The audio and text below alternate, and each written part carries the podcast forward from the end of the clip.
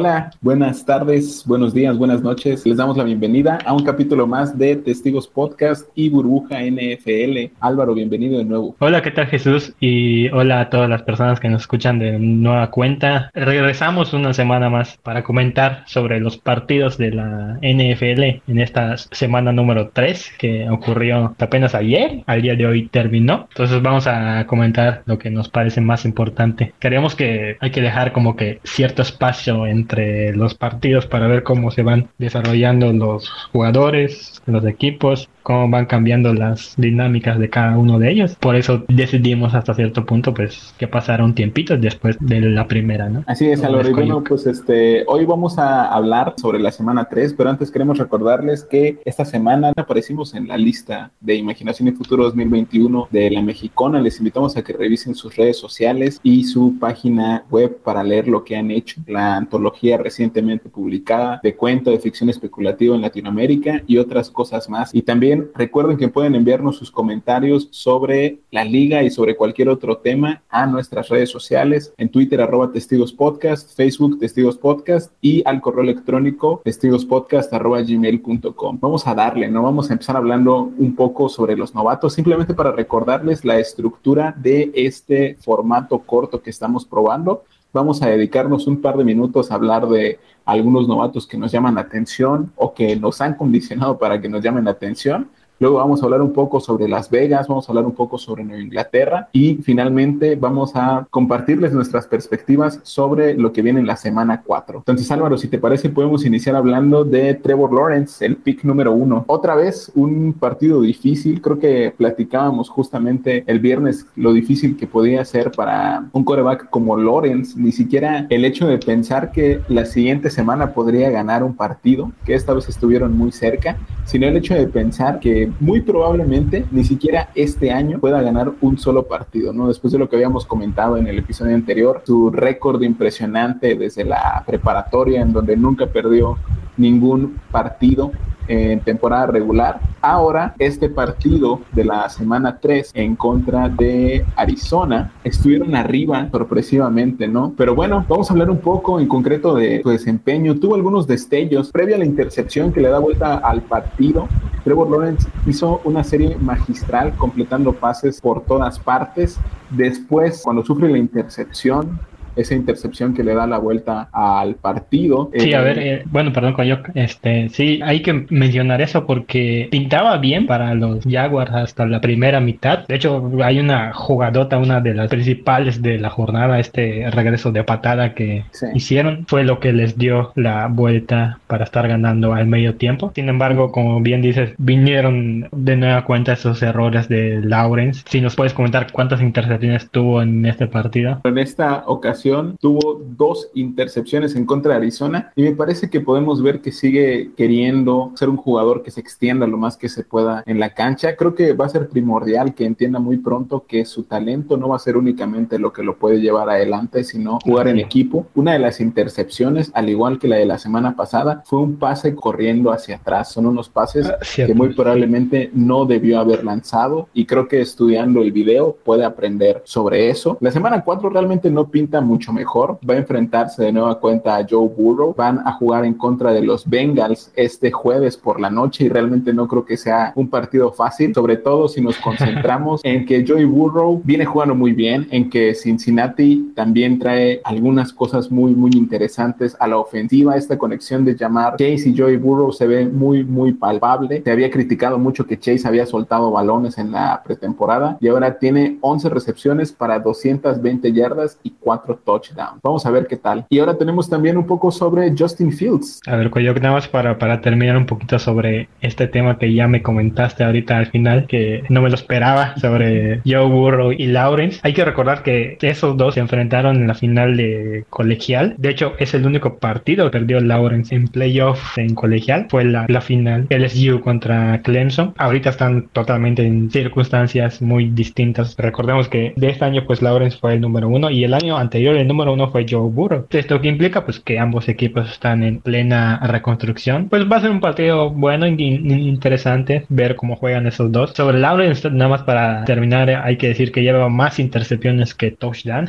lleva siete intercepciones y solamente cinco touchdowns. En, en este último partido pudimos ver una intercepción que hizo pues lanzando para atrás. ¿Eso qué significa? Para mí, que cree, como tú mencionaste, que, que, puede hacer demasiadas cosas cuando pues al final de cuentas en esta liga el talento quizá no es suficiente, sino también el equipo, ¿no? Pues hubo una, una ruta que no hicieron bien y la interceptaron. Y bueno, pues entonces ya podemos pasar al siguiente novato, como habías comentado, que es Justin Fields, la selección número 11 de este último draft, elegido por los Chicago Bears. Había muchas expectativas acerca de este partido porque justamente iba a ser el primer inicio como titular de Fields, ya que Andy Dalton pues estaba lesionado. Aún así, Matt Nagy, el, ya lo habíamos comentado, sigue pues aferrado pensando en que, en que Andy Dalton pueda ser la respuesta para este equipo. Y aún lesionado Andy Dalton, Matt Nagy dijo, él va a seguir, siendo el titular, aunque por este partido no lo sea.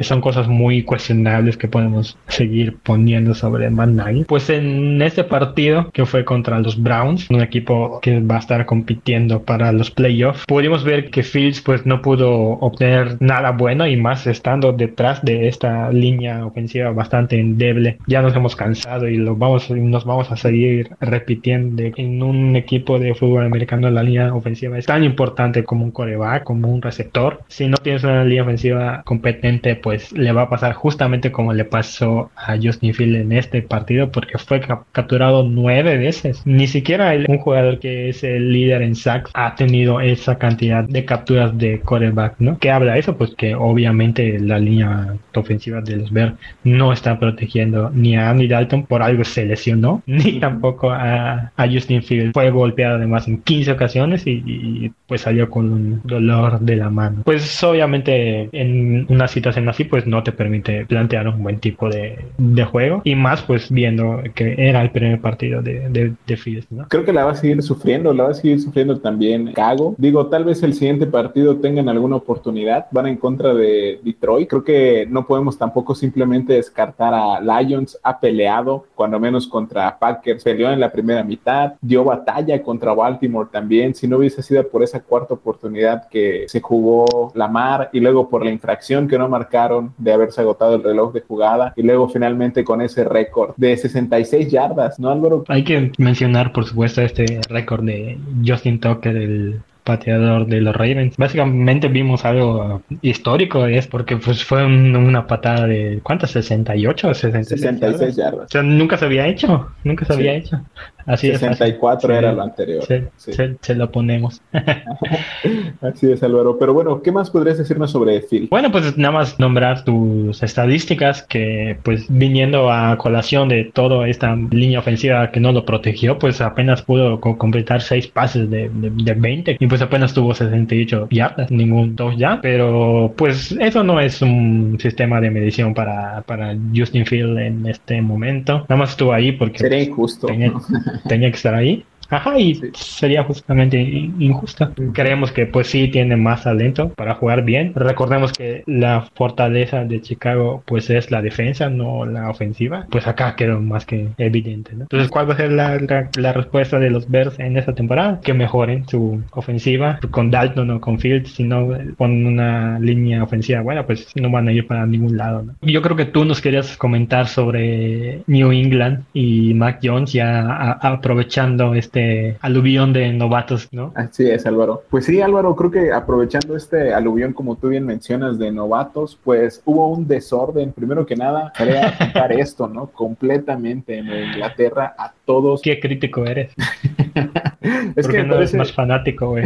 me parece muy, muy interesante que un equipo de Belichick aparezca tan mal coacheado, ¿no? a final de cuentas, es septiembre. En este momento creo que todavía se pueden corregir cosas, sobre todo recordando que va a ser una temporada de 17 partidos.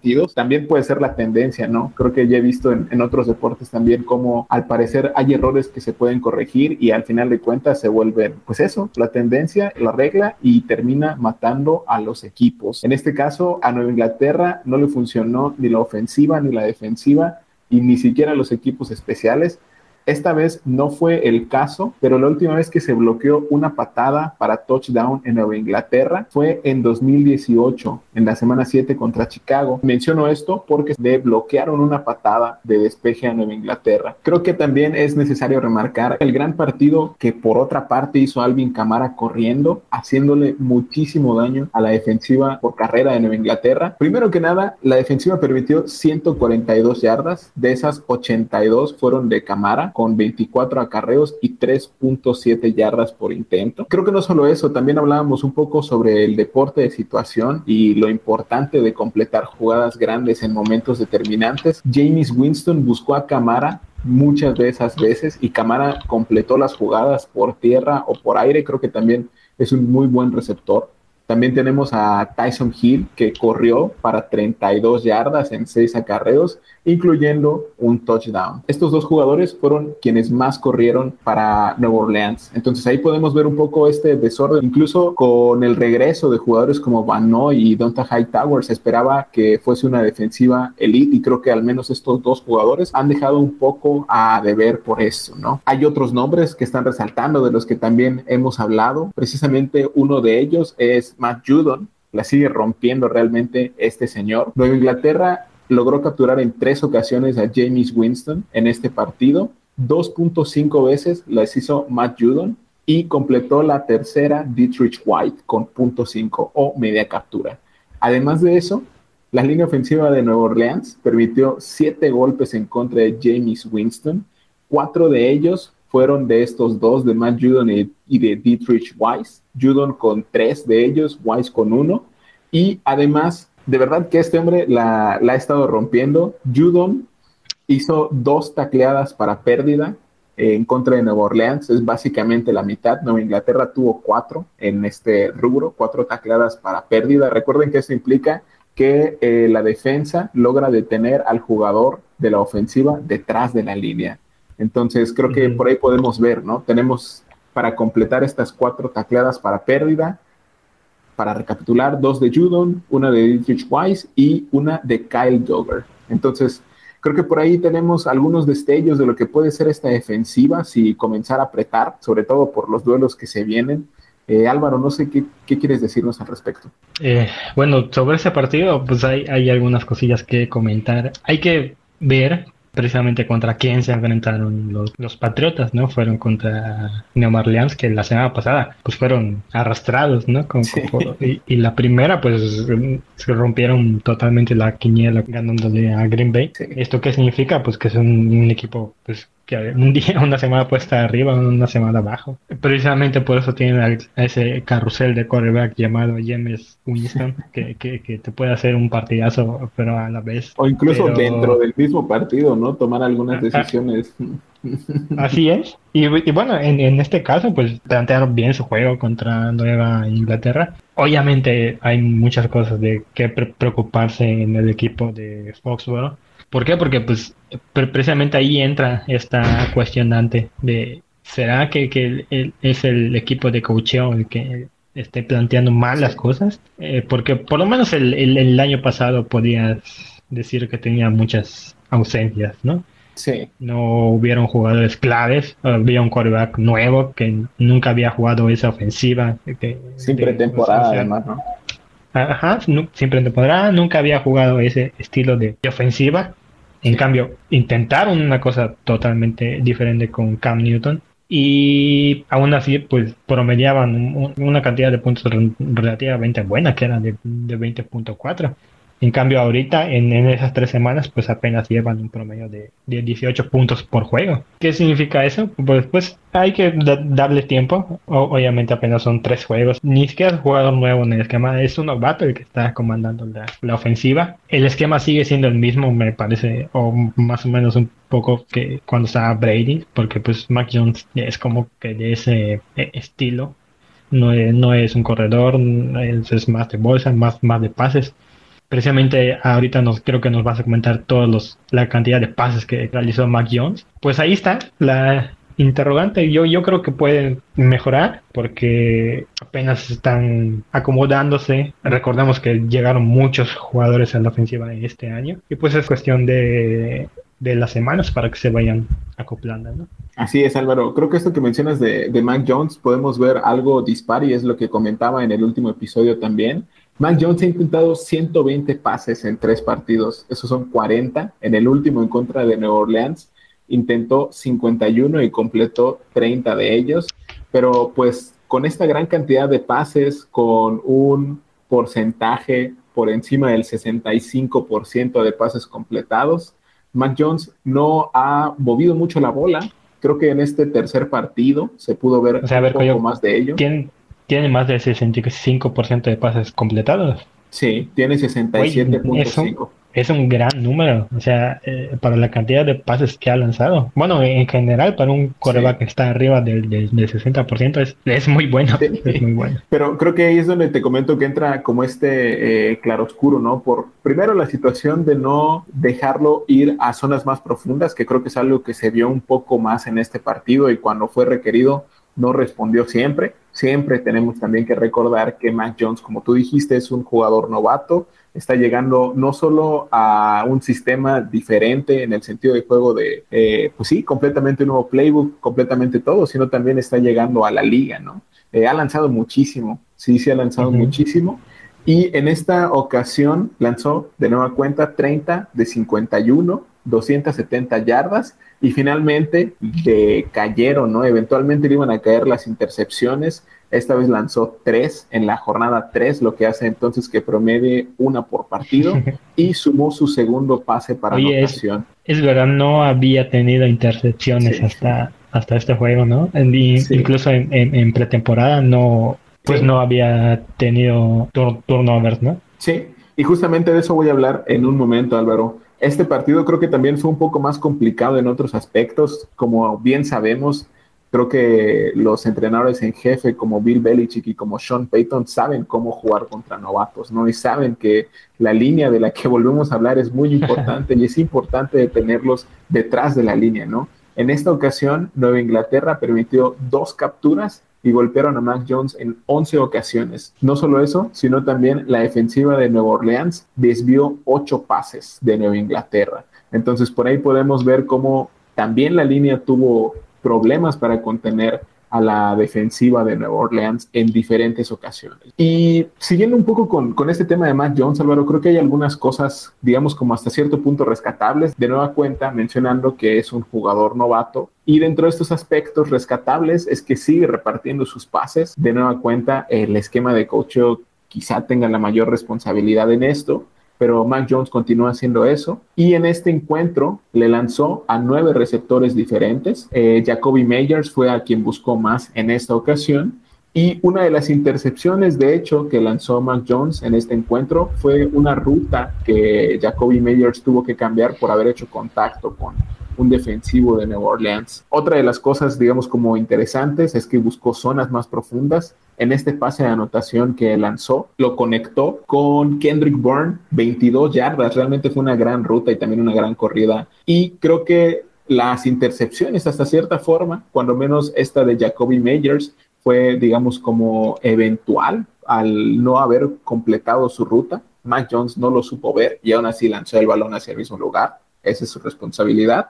Pero podemos ver esa, la de John Smith también, que le pegó en las manos, la malabareó, ¿no? Y de nueva cuenta, aquí podemos ver cómo ya se sintió el regreso de Marshawn Latimore, que estuvo fuera eh, unas semanas por una lesión en la mano y de lo que se habló en este caso. Entonces, por ahí tenemos eso. Quizá entre los aspectos negativos es lo que tú decías, Álvaro, los bajos puntos de Nueva Inglaterra, solo tres en la primera mitad, ningún primero y diez en el primer cuarto. Entonces, de nuevo, nos referimos a los números de Mac Jones, completando más allá del 65%, lanzando 120 pases en cuatro partidos, pero también tenemos estos otros, ¿no? En donde eh, pudimos ver que no pudo mover mucho el balón, digamos, ya hasta la segunda mitad. Creo que también la ofensiva en general tardó muchísimo en carburar al inicio del partido.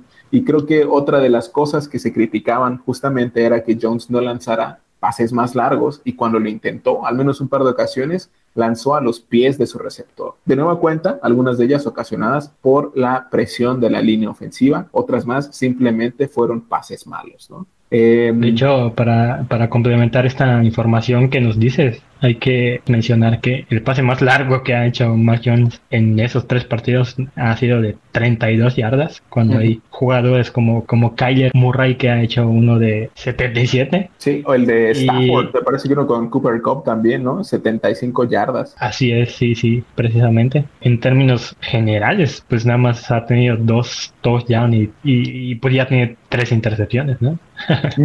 Así es le dio la vuelta a la estadística. Creo yo que estaba disfrazando un poco las deficiencias, ¿no? Que sabemos que las tiene, se, sabe desde el inicio, ¿no? Creo que únicamente eh, quedaron más expuestas y quizá eso sea lo que eh, sea el gran tema, ¿no? Pero bueno, creo que no pinta mejor el panorama para la próxima semana en Nueva Inglaterra. Van a recibir a Tampa Bay el domingo por la noche, un partido guay, papá.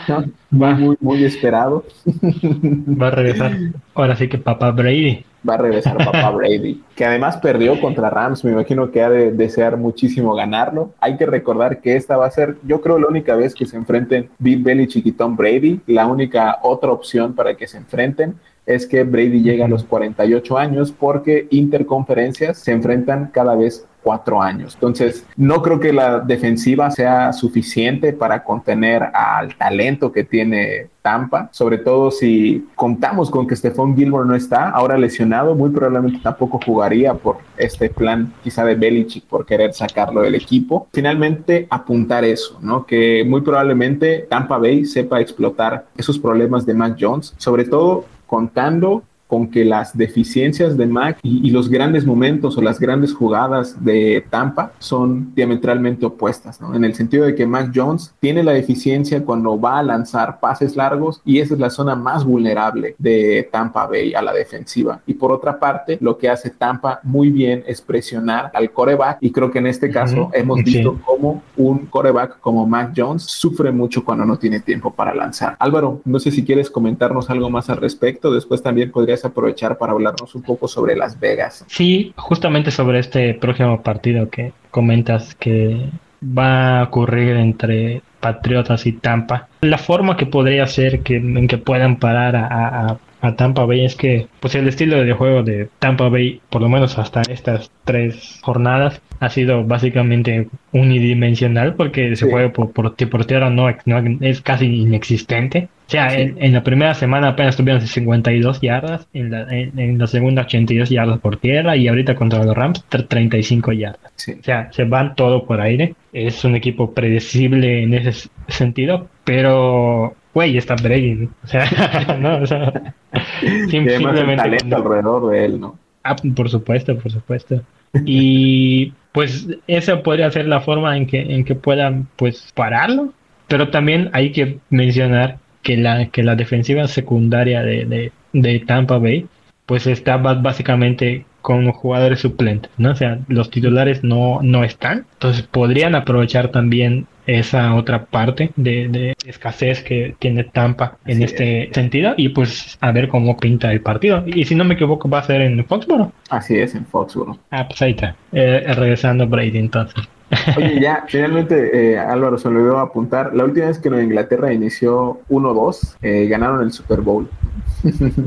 Ay, mira, ahí te, ahí te, ahí te voy a dar otros datos de mis, de mis redes. Ahí te voy a traer datos. Ya, ya que estás con esos datos, ahí te voy a traer. Bueno, ¿cómo están los, los Reyes en este momento? A ver, este, este partido pasado lo, lo jugaron contra Miami, ganaron en tiempos extra. Hay que mencionar que pues yo creo que muy pocas personas que entienden y saben sobre este juego ponían a los Raiders con un 3-0 a esta altura de la temporada. Son solamente sus aficionados como yo creemos en, en, en eso. Pero pues no hay que demeritar esas tres victorias, ¿no? Tenemos que mencionar algunos puntos para conseguir, ¿no? Eso sí, hay, hay que reconocer que se han enfrentado a, a, tres rivales. Por lo menos al inicio parecía que iban a dar más, pero hasta el momento pues han sido medianitos, ¿no? El primero, recordamos que, que lo, lo, comentamos ese mismo día que estaba terminando el juego de lunes por la noche contra los Ravens. Pues en, en una primera fecha cualquier cosa puede pasar. De hecho, se fueron a, tiempo extra y para mí hasta ahorita ha sido el mejor juego de la temporada. Después que en la segunda semana pues fueron contra Pittsburgh, que pues pintaba bien llegando de ganarle a Buffalo con una defensiva de Pittsburgh que dominó ese juego contra, contra los Bills. Y sin embargo, pues eh, la semana pasada que, que, no pudimos comentar, pues ganaron los, los Raiders. Yo creo que fue importante esta baja que tuvo los, los Steelers con, TJ Watt, que pues es su jugador insignia a la, a la defensa. Y pues por eso fue una pues buena victoria de los Raiders y más estando de visitantes. Y ahorita en este último contra Miami, ya sabemos pues que es un equipo que va encontrando apenas su identidad con Tua. De hecho, Tua no, estuvo en este juego, estuvo lesionado. El, titular fue Jacoby Brissett, un viejo conocido de los Patriotas, que no, que no lo hizo mal, yo, digo que lo hizo bien. Suficiente. estaba pensando en eso, justo en, eso y en su papel en Colts. No lo hacía mal, ¿no? Pero como tú dices, solo suficiente. No, hasta ahora creo que Vicente no ha dado el siguiente paso y con las oportunidades que tiene, tampoco creo que vaya a darlo. Por ahí mencionaban en la transmisión que había aprendido de varios de los mejores, ¿no? De, de Brady de Philip Rivers y de Andrew Locke, ¿no? Y pues ya es veterano de, varios años en esta liga, hay, que mencionarlo. Se le dio la oportunidad de ser titular con los Colts, pero pues al parecer no dio lo suficiente. Pues terminó como suplente en, en Miami y entonces debido a la ausencia de Tua, pues él estuvo en este juego. Y como mencioné, pues lo hizo bien, que hasta se fueron a, tiempo extra. Segundo de los tres partidos que llevan los Reyes que se van a tiempo extra, por cierto. ¿Qué significa eso? Pues a lo mejor que no terminan de cerrar los juegos. Hay que mencionar que en ese partido lo pudieron haber ganado porque Daniel Carson, el pateador, falló un punto extra. Cosa muy rara en, en estas épocas en la liga, pero pues ya ves. Y pues hablando sobre este récord de 3 a 0 de los Raiders, pues no hay que emocionarse tanto, la verdad. El, el año pasado llegaron a estar 6-3. sí casi listos para playoff ahí por, por la fecha 10, considerando la fecha de descanso que tuvieron. Por lo que, pues, ahorita yo, digamos, que vayamos con cautela, que sigan jugando así, que la defensa lo ha hecho bastante bien. Lo más rescatable de los Raiders hasta ahorita, incluso en este partido que pasó, pues obviamente es el, es el gran actuar que ha tenido Derek Carr, el coreback franquicia de los Raiders, que en este partido completó 26 pases de 43, o sea, un 60% para 386 yardas, que incluso es el líder de la liga con 1203 yardas. El que le sigue en cuanto a estos números, pues es nada más el, GO Tom Brady. Eso significa que Derek Carr ha tenido un gran inicio de, de temporada, sabiendo conectar pases largos, pases importantes, distribuyendo bien entre sus receptores y su ala cerrada, que lo voy a seguir mencionando Darren Wallen para mí es uno de los tres mejores alas cerradas que hay en esta liga. Y su porcentaje de yardas hasta el momento, como mencionamos con, con Mark Jones, Derek Carr eh, hasta el momento llega el 64%, ¿no? Eso pues es, es importante porque pues si hacemos el, el, neto, digamos, tiene 6 touchdowns y pues apenas dos intercepciones, que esos son muy buenos números, ¿no? Para, para iniciar una, una temporada. Y pues el dato que, ya que me estabas diciendo que de los Patriotas la última vez que comenzaron así, ganaron el Super Bowl, pues fíjate, oye, fíjate en tu cara que, que, que la, esa es la primera vez que, que, que, los Raiders inician 3 a 0 y precisamente la última vez que lo hicieron llegaron al Super Bowl, ¿no? Ahí está, para que no, no, me quede atrás con, con el dato. Oye, ahí 2016 equipos como Eagles iniciaron 3 a 0, terminaron 6-9. No, no se vale, no. 3 a 0, 8-7. Vikings empezó 5-0 y terminó con 7-8. Como tú dijiste, buen inicio, ¿no? tenías que sacar el tema para, para, para matar mis, mis, mis, datos. Yo no, fue Russell S. Baxter, que es escritor de la NFL colabora con Fanside, NFL Spin Zone y otros más. Ándale, sale, está bueno. Oye, pero, pero entonces hay, hay que ver que, que pues el, calendario que se viene para los Reyes, porque pues apenas va a empezar a enfrentarse a sus rivales divisionales, que pues ahí hay, hay dos, muy fuertes, no solo de su división, sino en la liga en general. Eso nos puede llevar al siguiente tema, ¿no? Queremos comentar unos dos partidos ahí que nos llaman la atención para la siguiente jornada, Coyo. No sé si quieras empezar tú. Podemos comenzar hablando entonces del primero. Yo escogí el Rams Cardinals. Creo que va a ser un partidazo. Ya vimos lo que puede hacer esta conexión de Matthew Stafford y Sean McVay. Muy bien coacheado. Ya sabíamos y creo que ya habíamos platicado, Álvaro, ¿no? Que muy probablemente seguía siendo el niño de oro, Sean McVay, únicamente con un coreback como Jared Goff. ¿Qué más podemos decir de la ofensiva de Rams?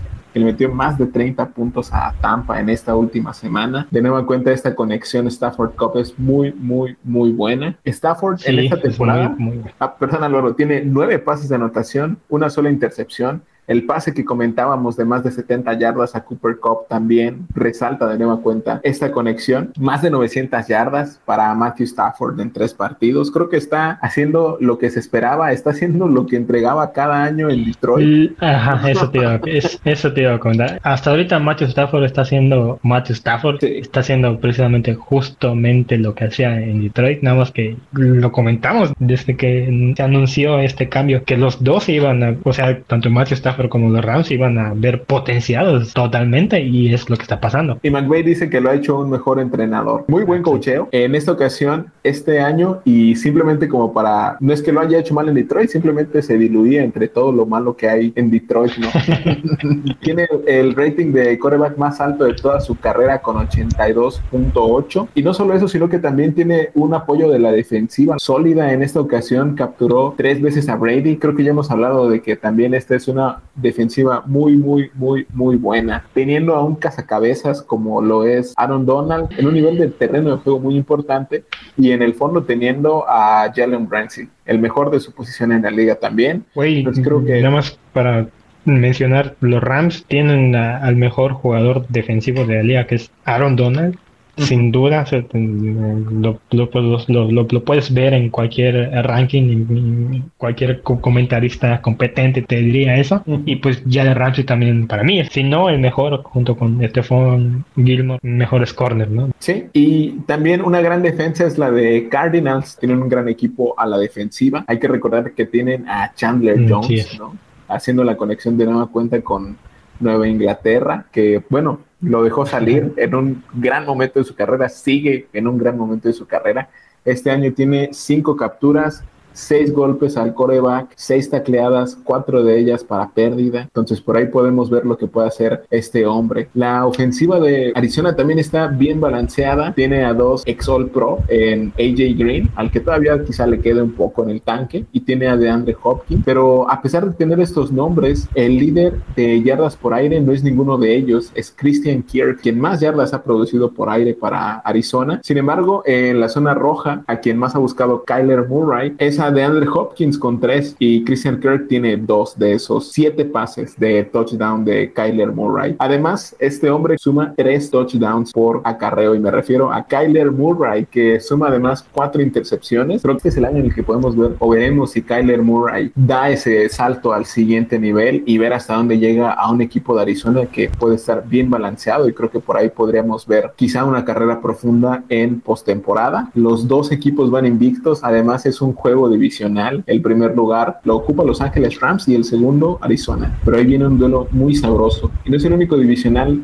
interesante, ¿no, Álvaro? A ver, nada más para terminar tus comentarios sobre ese partido. Es justamente eso lo que quería resaltar. Es que pues es un juego divisional en una NFC oeste que básicamente los cuatro equipos pintan para buenas cosas. Bueno, Seattle está con un ganado y dos perdidos, pero pues han jugado partidos bastante bien. Entonces en cualquier momento pueden alcanzar el, segundo o, primer lugar, ¿no? Y pues los Rams van a ser contendientes para el Super Bowl, no sé que pase una desgracia. Parece que ahí, que ahí van a estar ellos. Y como yo le llamo los, los Super Cards, que se reforzaron muy bien a la defensiva y esperemos que Kyler Murray por fin pueda dar ese, ese salto que al parecer sí lo está haciendo para meterse en un top 5 de, digamos, de, de, de quarterback. Precisamente va a ser un partido muy, muy bueno. Y como mencionaste, no va a ser el único divisional del cual queremos mencionar. Porque pues estaba viendo, ¿no? Para ir...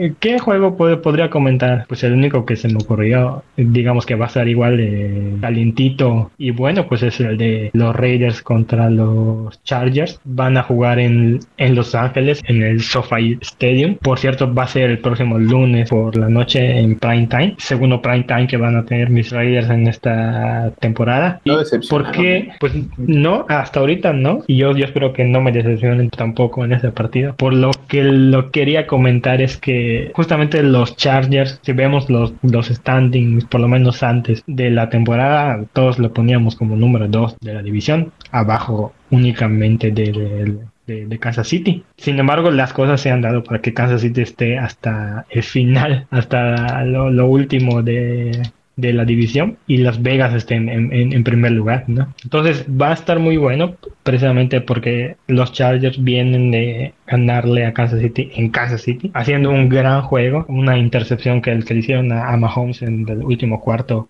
básicamente valió la victoria y como buen juego divisional va a ser cerrado como justamente fue este último de Chargers contra los Chiefs. Yo espero que, que los Reyes puedan seguir con esta buena racha y demostrarle pues una vez más a, a Justin Herbert que, que, pues aún le falta un poquito, ¿no?